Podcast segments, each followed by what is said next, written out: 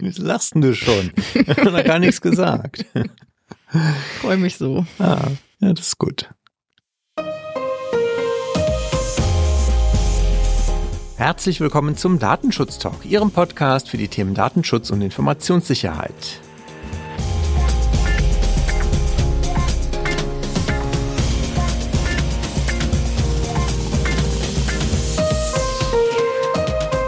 Mein Name ist Heiko Gossen und ich begrüße Sie wieder recht herzlich zu einer neuen Ausgabe unserer Datenschutz News. Heute ist Freitag, der 3. November 2023.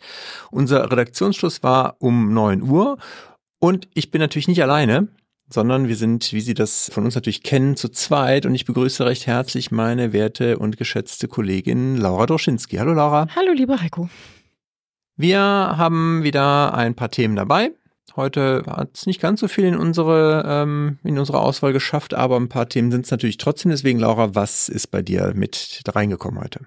Ja, bei mir auf dem Zettel hat es geschafft. Einmal ein Urteil vom Landgericht Berlin. Das ist zwar bereits seit oder im August schon getroffen worden, das Urteil, aber nicht weniger interessant. Deshalb heute hier mit dabei. Dann ebenso ein Cyberangriff auf einen großen Flugzeughersteller. Und zu guter Letzt hätte ich noch einen Hinweis auf eine neue Zertifizierung, die möglich ist. Wie sieht's bei dir aus? Ich hätte einmal ein Thema zu Apple iPhones und der Tracking-Möglichkeiten im WLAN. Dann haben wir unser Titelthema natürlich. Äh, das Thema personalisierte Werbung bei Meta soll künftig unterbunden werden. Und das Thema künstliche Intelligenz, insbesondere hier ChatGPT, habe ich nochmal mitgebracht, weil da gibt's halt auch nochmal einen neuen Fragenkatalog. Bevor wir aber mit diesem Thema starten, möchte ich gerne einen Hinweis loswerden. Und zwar haben wir nächste Woche eine Themenfolge, die wir veröffentlichen werden. Und mit niemandem geringeren als dem Landesdatenschutzbeauftragten in, aus Baden-Württemberg, Herrn Professor Dr. Tobias Keber. Mit dem habe ich die Woche zum Thema künstliche Intelligenz und Datenschutz gesprochen. Ein Thema, was ja sehr aktuell ist, wie wir gleich auch nochmal in der nächsten Meldung hören werden.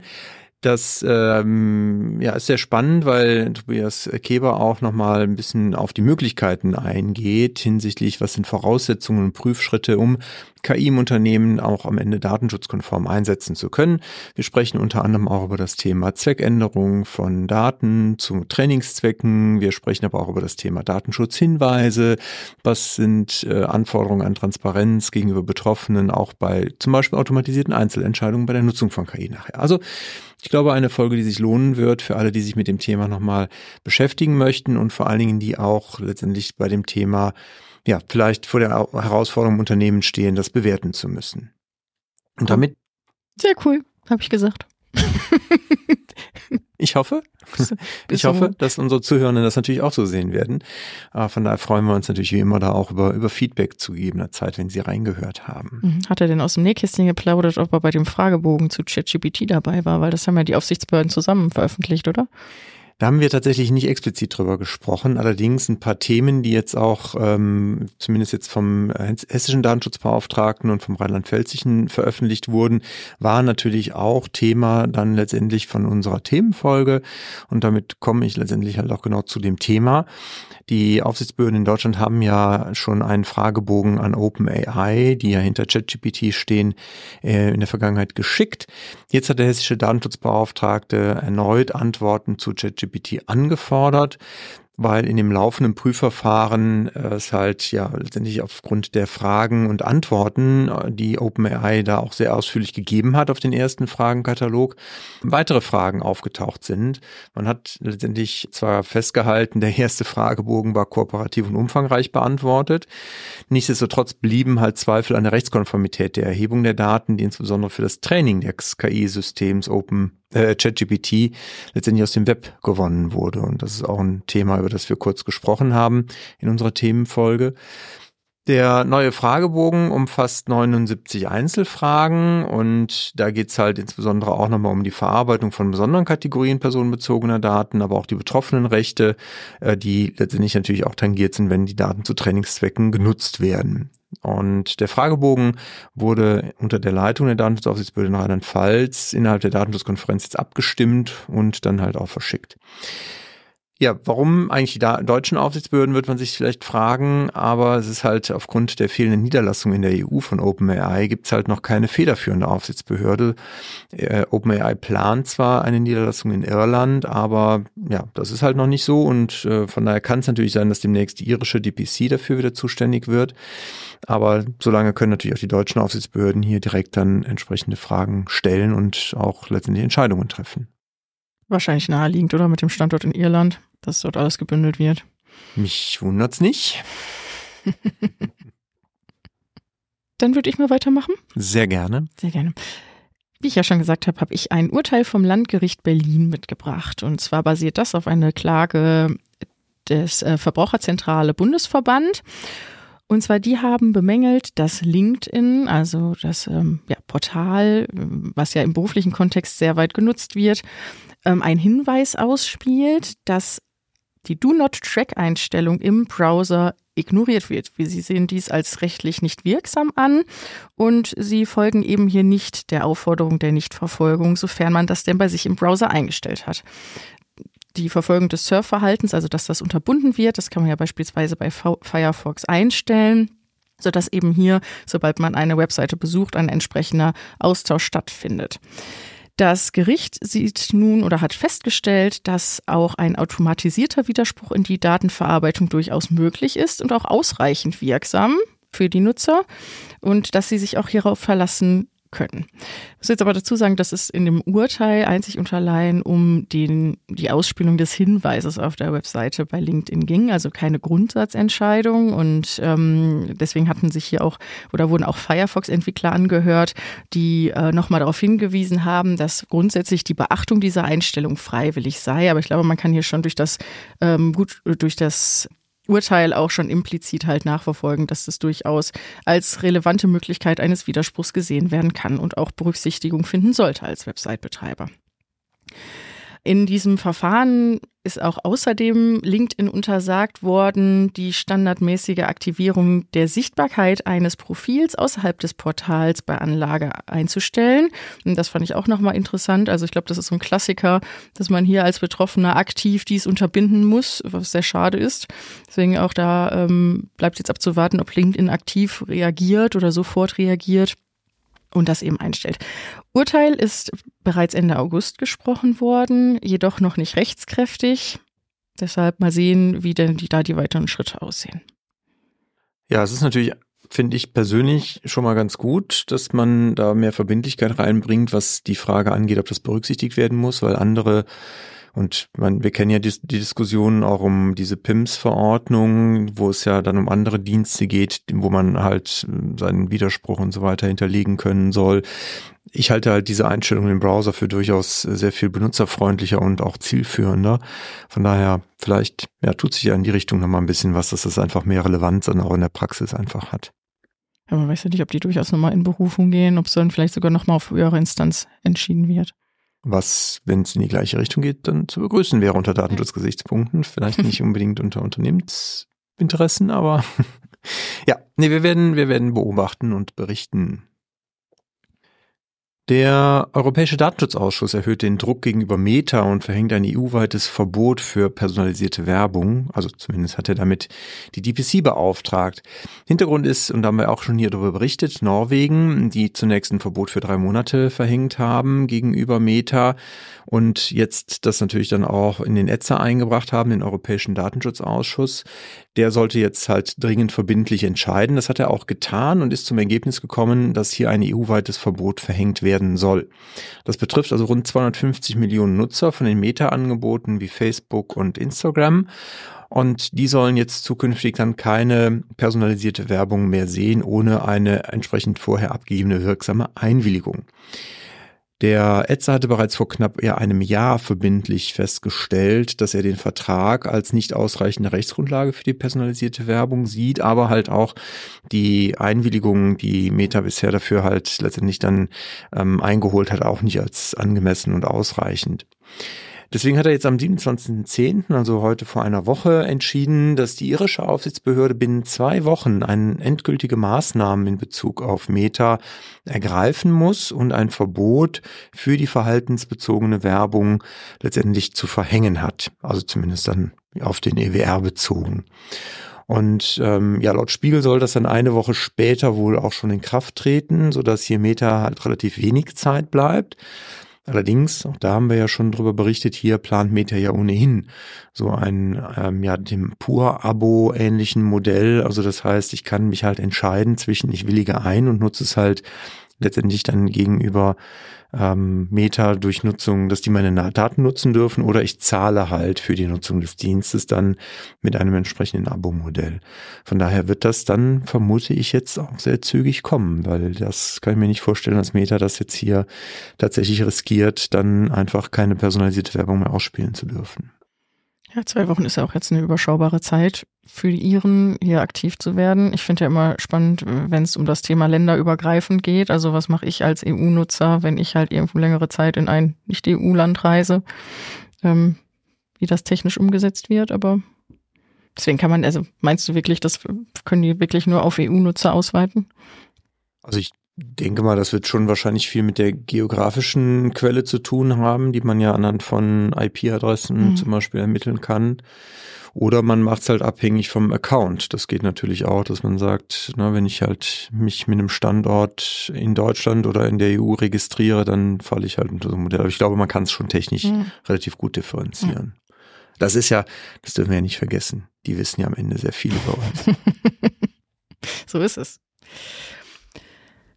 Wer angeblich auch sehr viel über äh, den Flugzeugherstellung Boeing weiß, ist die Ransomware-Gruppe Lockbit. Denn die erpressen aktuell das ja, US-amerikanische Unternehmen. Diese sind also Opfer dieser Ransomware-Gruppe geworden. Und Boeing hat jetzt auch eben den Cyberangriff offiziell eingeräumt. Ähm, sie werden erpresst, also es gibt eine Lösegeldforderung, der wohl, wenn sie bis gestern Abend war jetzt, glaube ich, meine letzte Information nicht nachgekommen wird, dem entgegensteht, dass eben eine riesige Menge an Daten des Unternehmens veröffentlicht werden soll, laut den Cyberkriminellen. Und ja, der ähm, Flugzeughersteller untersucht gerade derzeit den Cybervorfall natürlich selbst und konnte bereits feststellen, dass es Auswirkungen hat auf sein Teile- und Vertriebsgeschäft. Angeblich soll es wohl keine Auswirkungen haben auf die Flugsicherheit, aber nichtsdestotrotz soll eine Information an Kunden und Lieferanten auch eben rausgehen, dass diese halt auch über den Cyberangriff informiert sind. Bestätigt wurde ebenfalls, dass es eine Zusammenarbeit mit Strafverfolgungs- und Aufsichtsbehörden gibt in diesem Fall. Und ähm, was an dem Bereich halt besonders kritisch ist, dass eben der Flugzeughersteller nicht allein ja auf Passagierjets spezialisiert ist, sondern auch große Marktanteile hat in der Raumfahrt- und Rüstungsindustrie und ebenso auch ja, Hauptlieferant ist für die Militärtechnik einiger NATO-Länder. Und wir können uns vorstellen, dass die Staaten doch sehr großes Interesse haben, Militärtechnik geheim zu halten, um auch eben die Verteidigungsfähigkeit ihrer Länder ähm, sicherzustellen. Ähm, deswegen kann man hier schon von sehr brisanten Daten ausgehen. Und ähm, ja, wir werden sehen, was äh, Boeing noch weitere, welche Schritte hier noch weiter eingeleitet werden und ähm, was denn jetzt denn wirklich die Kriminellen tun, ob die Daten es wirklich ins Netz schaffen. Dann schauen wir auf die nächste Meldung und hier geht es um das Thema iOS und die MAC-Adressenverschleierung.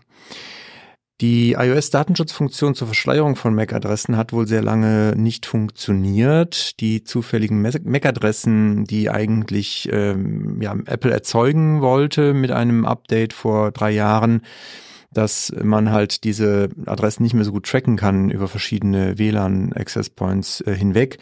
Das hat halt wohl aufgrund von ja, einem Bug nicht funktioniert. Und so war jetzt in den letzten drei Jahren es wohl halt möglich, dass man halt diese ähm, privaten WLAN-Adressen zwar natürlich auch gesehen hat, aber in einem ja, anderen Feld innerhalb dessen, was halt zwischen iPhone und Access Point ausgetauscht wurde, sich auch die Original-MAC-Adresse noch befunden hat.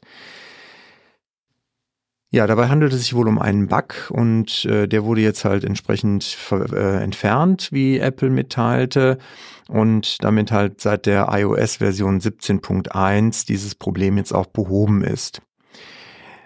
Warum jetzt das überhaupt passieren konnte und ob das letztendlich dann auch in der Praxis überhaupt äh, ausgewertet wurde, also ob das jetzt vielleicht Menschen, die Interesse an dem Tracking haben, aufgefallen ist und die es auch wirklich genutzt haben oder ob das jetzt halt nur dem Sicherheitsforscher aufgefallen ist, der es auch Apple mitgeteilt hat, das ist halt unklar.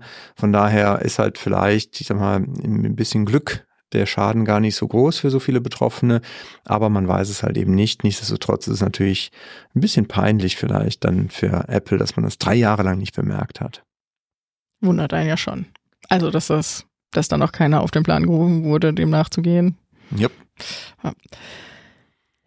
Ich würde jetzt gerne einmal zu einer Pressemitteilung kommen ähm, vom BSI vom vergangenen Montag, denn die haben jetzt bestätigt, dass ein neues Zertifizierungsverfahren für E-Mail-Dienstanbieter eingerichtet wurde, damit denen die Möglichkeit gegeben wird, das Sicherheitsniveau bei sich im Hause nachzuweisen. In Vorbereitung auf die Zertifizierung durch das BSI arbeiten diese seit August mit dem Prüflabor der Open Source Security GmbH zusammen. Diese sind ja offiziell anerkannt, um halt eben auf diese Zertifizierung äh, vorzubereiten. Und sobald dieses Prüflabor die Konformität und die Einhaltung der technischen Richtlinie feststellt beim E-Mail-Provider, gibt es hier halt eben das grüne Licht für die finale Zertifizierung durch das BSI ähm, finde ich auch wieder eine ganz äh, ja, schöne Entwicklung, gute Möglichkeit. Und ähm, die BSE-Präsidentin Claudia Plattner hatte auch im Rahmen dieser Woche der Pressekonferenz nochmal A, den Mehrwert für die Nutzer natürlich bereitgestellt, also dass es hier eine praktische Orientierungshilfe gibt, um den richtigen Anbieter für sich zu finden. Aber auf der anderen Seite, was wir ja auch immer sehr begrüßen, nochmal auf den Wettbewerbsvorteil für die E-Mail-Provider selbst hingewiesen. Also, dass diese das auch eben für sich nutzen können in den Marketingstrategien um auch hier ihr ausreichendes Sicherheitsniveau oder vielleicht sogar darüber hinaus ein besonderes Sicherheitsniveau damit halt eben auch werben zu können. Ich finde es ja immer sehr begrüßenswert, solche Zertifizierungen. Leider, finde ich, leider zumindest, in der Praxis doch findet man das dann sel relativ selten dann auch wieder. Also ist die Frage, wie das jetzt hier wirklich genutzt wird von den Anbietern. Ja, damit bin ich soweit fast durch. Ich hätte noch zum Schluss anknüpfend an unser Eingangsthema, nämlich das Thema künstliche Intelligenz, noch einen Hinweis, den ich auch aus der Themenfolge mitgenommen habe, nämlich die Aufzeichnungen der KI-Woche des LFDI Baden-Württembergs sind online. Der veranstaltet ja einmal im Jahr eine KI-Woche und die Vorträge und Diskussionen der Themenwoche sind äh, ja im Livestream übertragen worden Anfang Oktober. Die Aufzeichnungen sind jetzt online online und können auch kostenfrei abgerufen werden. Den Link packen wir natürlich in die Show Notes, so dass man sich da natürlich gerne dann direkt verknüpfen, äh, sozusagen diese Verknüpfung aufrufen kann, so mhm. und äh, dann die Videos sich auch ansehen kann. Ja, und in diesem Sinne würde ich sagen, sind wir für heute durch. Sein, du hast noch äh, eine Überraschung mitgebracht, Laura? Oh, heute nicht. Heute nicht. Vielleicht beim nächsten Mal. Vielleicht beim nächsten Mal. Okay. Wir sind gespannt.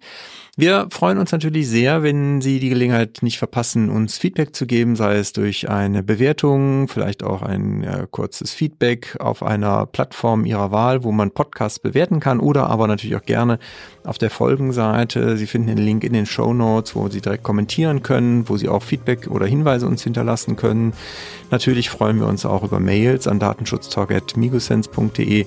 Also es gibt äh, sehr viele Möglichkeiten, uns auch zu folgen. Sie finden uns auf äh, X, früher auch Twitter genannt. Älteren unter uns kennen das vielleicht noch als Twitter, ds-talk oder natürlich auf Instagram, wenn Sie denn äh, demnächst äh, entweder wird dort einwilligen oder auch das Abo-Modell nutzen, wie auch immer. Sie finden uns auf Instagram unter datenschutztalk-podcast. So, damit genug für heute.